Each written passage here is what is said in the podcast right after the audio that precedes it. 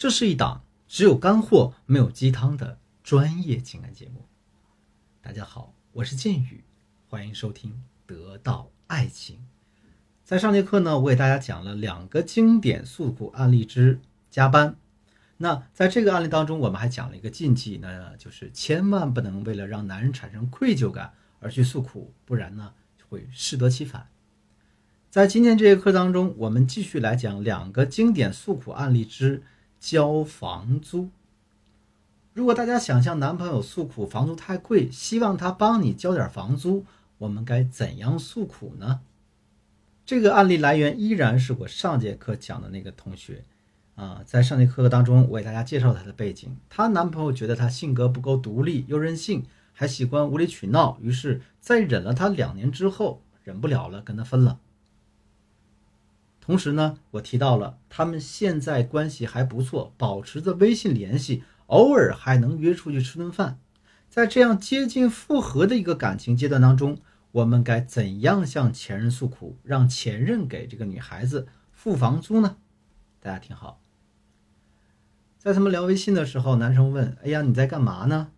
女孩说：“加班啊，这都晚上十点了，你怎么还在加班啊？我都下班了。”这个时候，女孩子就可以说：“这个时候，女孩子就可以接茬说了，哎呀，你不知道，下个月就要交房租了，我得努努力呀。”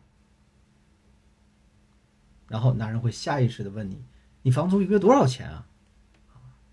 这个时候，大大方方告诉他：“押一付三，八千块吧。”因为他们已经是在接近复合的边缘了。这个男生对这个女生已经很主动了，也特别想找机会献殷勤，于是他直接说了：“哎，这么贵啊，要不然我帮你付吧。”这个时候要答应吗？当然不能答应，反而要彰显我们女孩子的价值观。那怎么行呢？啊，我要的爱情是双方自由平等的。哎，男孩没罢休，哎呀，咱俩都在一起这么久了，早就不分彼此了。而且我不想你那么辛苦。这个时候，作为女孩子就不能去强调两个人已经分手的这个事实了，反而要顺着他的话说：“那我怎么好意思呀？我觉得我跟你谈恋爱就是单纯想我们两个人好好在一起。”话讲到这个份上，如果对方还是坚持帮你付房租，那就可以说。那好吧，那我就把钱攒起来，以后改善我们的生活质量。听你这么说，男人的心里一定是心花怒放，并且成就感。这个时候要注意了，我们不能得意忘形，不能因为对方给你付了房租，你就不去加班，反而呢自己跑出去玩了，看电影啊，跟朋友吃喝呀，吃大闸蟹。我们还是要继续给对方展现一段时间你加班的生活和状态。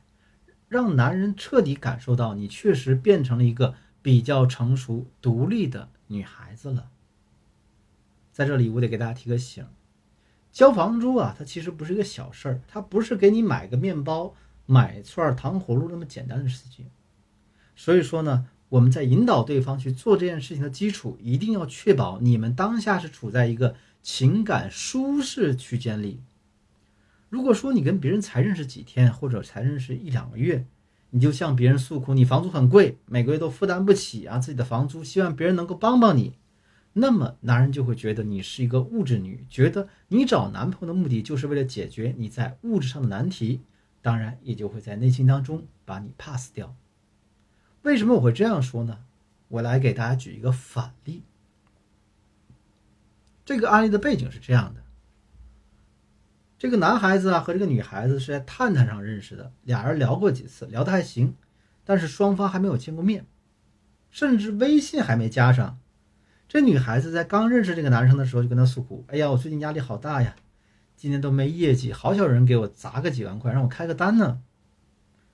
我一个男闺蜜还问我啊，要不要兼职炮友？那这个题简直吓死我了。下面我再给大家念一段他俩的聊天记录。那大家听一听，感觉有没有违和感？有那么一天晚上啊，这女的在探探上给男孩子发消息：“你怎么还不来和我见面呢？”男生说：“哎呀，我喝酒了，开不了车。更何况你这么一大美女，我怕见了面，不怕我酒后乱性吗？”女孩子说：“那你可以明天跟我见面吃饭啊。男的回答：“明天不行，我明天要去深圳那边谈个项目，谈妥了能挣好大一笔呢。”女孩子这时候发了好几个哭泣的表情。男生说：“我知道你不开心，但是你在我心中的位置很重要，可赚钱也是一个比较着急的事儿嘛。”女孩子又说：“但是我还是想跟你见一面。”男生说：“我忙了一天了，你不要闹。”这个时候，女孩子做了一件展示异性认同感、让男生产生危机感的事儿。他发了一张一大堆男男女女在一起吃饭喝酒的照片，然后说：“我现在呢，在一个客户家里吃饭。”男生回复了一个字：“哦。”在这里呢，我就再多一句嘴啊。大家要记住，关系没到位就不要去做关系到位的事情。什么意思？你在这个时候，这个女孩子向这个男孩子展示异性认同感，只会引起这个男人的反感。他可能会觉得你是一个游走于男人之间的社交表。那我们这个阶段应该怎样正确展示呢？很简单，你要让他知道有很多男生在追你，不假。但是你并不 care 这些人，你只有这样表达，你在男人心中才会升值。这就相当于你是个女神，所以追你的人很多，但是你又很高冷，所以谁都没看上。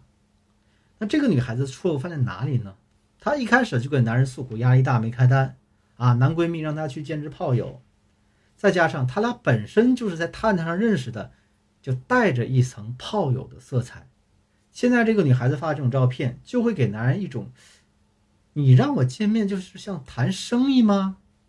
你是想通过约炮来完成你的订单吗？或者说我只是你这种啊茫茫水池中的一条鱼而已呢？你想想看，哪个男人受得了这种待遇呢？所以啊，这个男孩子直接就把这个女人拉进了黑名单。好了，那今天的课程呢，到这结束了。我们再来简单回顾一下今天我讲的内容。今天我们讲了两个经典诉苦案例之交房租，同时也给大家提了一个禁忌：千万不能在关系没到位的时候去做那些不合时宜的事情，不然我们也会偷鸡不成蚀把米。你学会了吗？如果你的情感问题比较严重，急需专业帮助的话，啊，可以添加我助理的微信：文姬八零，文姬的全拼。八零，也就是 W E N J I，八零，把你的情感困惑告诉我，我一定有问必答。我是剑宇，我们下期再见。